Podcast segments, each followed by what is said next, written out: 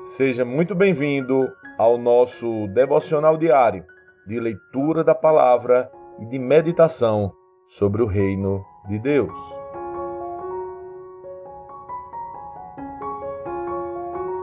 A leitura de hoje, Atos 24. Cinco dias depois, o sumo sacerdote Ananias chegou com alguns dos líderes do povo e um advogado chamado Tertulo para exporem ao governador sua causa contra Paulo. Quando Paulo foi chamado, Tertulo apresentou as acusações. Excelentíssimo Félix, o Senhor tem proporcionado a nós, judeus, um longo período de paz e, com perspicácia, tem realizado reformas que muito nos beneficiam. Por todas essas coisas, nós somos extremamente gratos. Contudo, não desejo tomar seu tempo, por isso peço sua atenção apenas por um momento. Constatamos que este homem é um perturbador que vive causando tumultos entre os judeus de todo o mundo. É o principal líder da seita conhecida como os Nazarenos. Quando o prendemos, estava tentando profanar o templo nós queríamos julgá-lo de acordo com nossa lei, mas Lícias, o comandante do regimento, usou de força e o tirou de nossas mãos. E ordenou a nós, os acusadores, que nos apresentássemos perante o Senhor. Nossas acusações poderão ser confirmadas quando o Senhor interrogar Paulo pessoalmente. Os outros judeus concordaram e declararam ser verdadeiro que Tertúlio tinha dito. Quando Paulo recebeu um sinal do governador para falar, disse: Sei que o Senhor tem julgado questões dos judeus há muitos anos e, portanto, apresento-lhe minha defesa de bom grado. O Senhor poderá verificar com facilidade que cheguei a Jerusalém não mais que doze dias atrás para adorar no templo meus acusadores não me encontraram discutindo com ninguém no templo, nem causando tumulto em nenhuma sinagoga, nem nas ruas da cidade. Eles não podem provar as acusações que fazem contra mim.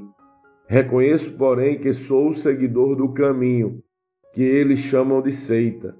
Adoro o Deus de nossos antepassados e creio firmemente na lei judaica e em tudo o que está escrito nos profetas. Tenho em Deus a mesma esperança destes homens, de que ele ressuscitará tanto os justos como os injustos. Por isso procuro sempre manter a consciência limpa diante de Deus e dos homens. Depois de estar ausente por vários anos, voltei a Jerusalém com dinheiro para ajudar meu povo e apresentar ofertas. Meus acusadores me viram no templo depois que completei minha cerimônia de purificação, não havia multidão nenhuma ao meu redor e nenhum tumulto. Só estavam ali alguns judeus da Ásia e são eles que deveriam estar aqui diante do Senhor para me acusar se tem algo contra mim. Pergunta a estes homens que aqui estão de que crimes o conselho dos líderes do povo me considerou culpado exceto pela ocasião em que gritei: Estou sendo julgado diante dos senhores porque creio na ressurreição dos mortos. Neste momento, Félix, que tinha bastante conhecimento sobre o caminho, interrompeu a audiência e disse: Esperem até Lícias, o comandante do regimento, chegar. Então decidirei o caso de vocês. Ordenou que um oficial mantivesse Paulo sob custódia mas lhe deu certa liberdade e permitiu que seus amigos o visitassem e providenciassem aquilo de que ele precisava. Alguns dias depois, Félix voltou com sua esposa, Drusila, que era judia. Mandou chamar Paulo e os dois ouviram enquanto ele lhes falava a respeito da fé em Cristo Jesus. Quando Paulo passou a falar da justiça divina, do domínio próprio e do dia do juízo que estava por vir, Félix teve medo e disse: Pode ir por enquanto. Quando for mais conveniente, mandarei chamá-lo outra vez. Félix também esperava que Paulo lhe oferecesse dinheiro, de modo que mandava buscá-lo com frequência e conversava com ele. Assim se passaram dois anos e Félix foi sucedido por Pórcio Festo. E uma vez que Félix desejava obter a simpatia dos judeus, manteve Paulo na prisão.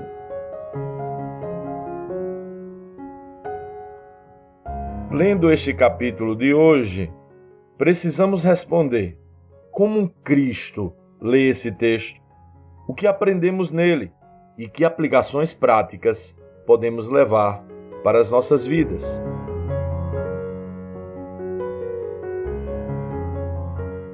O crime dos cristãos.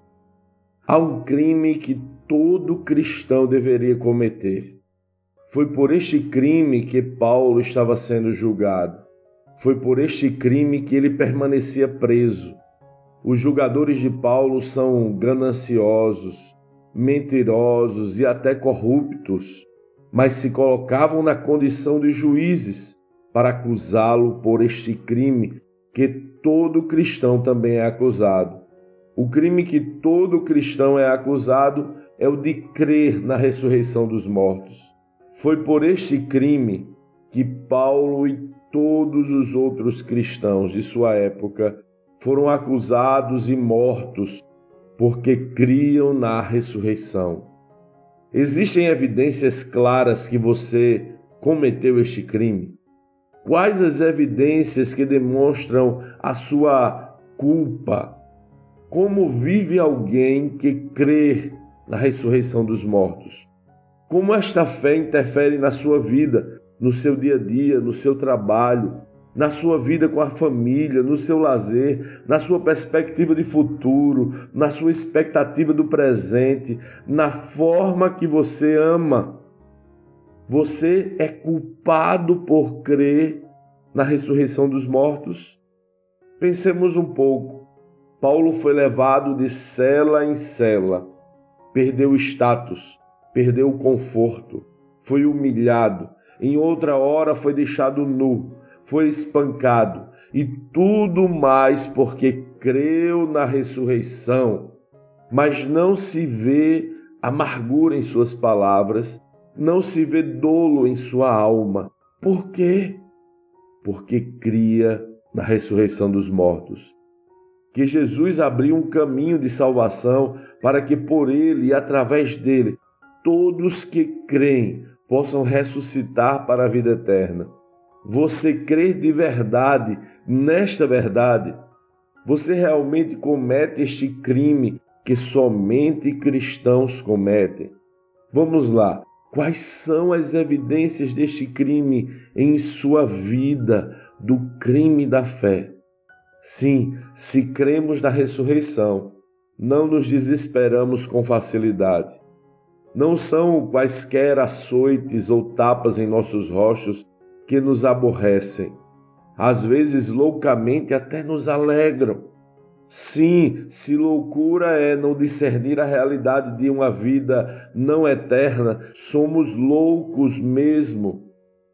Sim, se cremos na ressurreição, não ficamos chateados quando nos espancam Mantemos a calma até quando nos falta o básico, porque sabemos o que viveremos daqui a algum tempo. Sim, se cremos na ressurreição, nem a morte nos assusta. Sabemos que a sua força é temporária e que ela já foi derrotada na cruz por Cristo. Aliás, se cremos na ressurreição, não há peso de culpa em nós, porque já fomos perdoados em Cristo e podemos viver livres, mesmo estando agora presos. Se cremos na ressurreição dos mortos, vivemos agora por gratidão, anunciando a alegria e gozo que Jesus nos concedeu de viver eternamente e chamando a todos os homens e mulheres a também cometerem o mesmo crime que nós. Sim, se cremos na ressurreição, cometemos um crime para o mundo corrompido, denunciando que o dinheiro não nos deixa mais ou menos alegres, que as condições da vida cotidiana não mais nos limitam e que não precisamos mais ganhar nada, porque já ganhamos tudo, tudo que realmente importa. Você é culpado deste crime?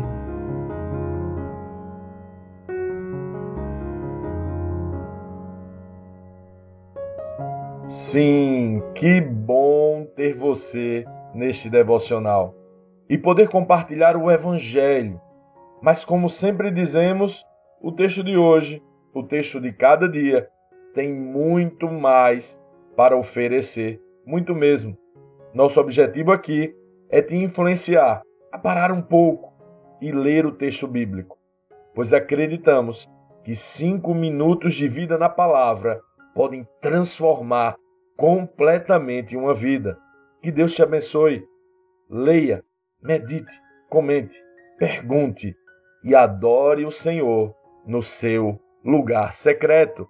Este foi mais um devocional Lagoinha Camaçari.